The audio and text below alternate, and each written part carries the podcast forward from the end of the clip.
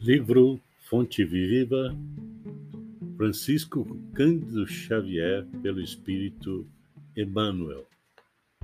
Capítulo 20 Diferença. Crês que há um só Deus?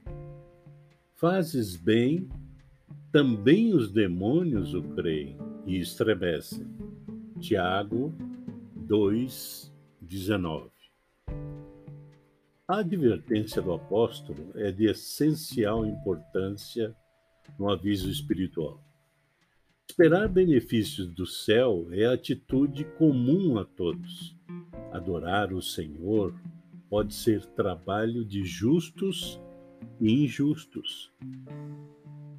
Admitir a existência do governo divino é traço dominante de todas as criaturas.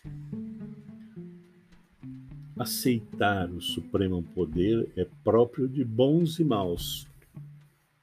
Tiago foi divinamente inspirado neste versículo, porque suas palavras definem a diferença entre crer em Deus e fazer-lhe a sublime vontade.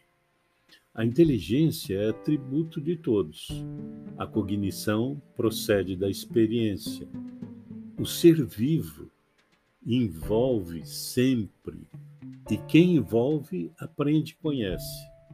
A diferenciação entre o gênio do mal e o gênio do bem permanece na direção do conhecimento.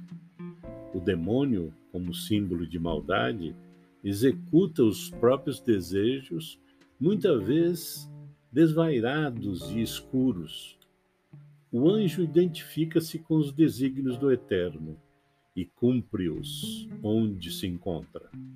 Recorda, pois, que não basta a escola religiosa a que te filiais para que o problema da felicidade pessoal alcance a solução desejada.